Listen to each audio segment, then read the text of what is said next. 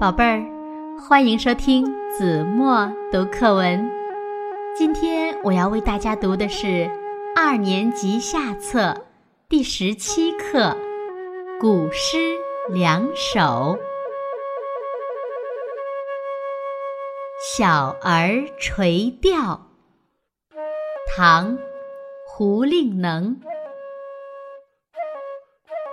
蓬头稚子学垂纶，侧坐莓苔草映身。路人借问遥招手，怕得鱼惊不应人。夜书所见，宋·叶绍翁。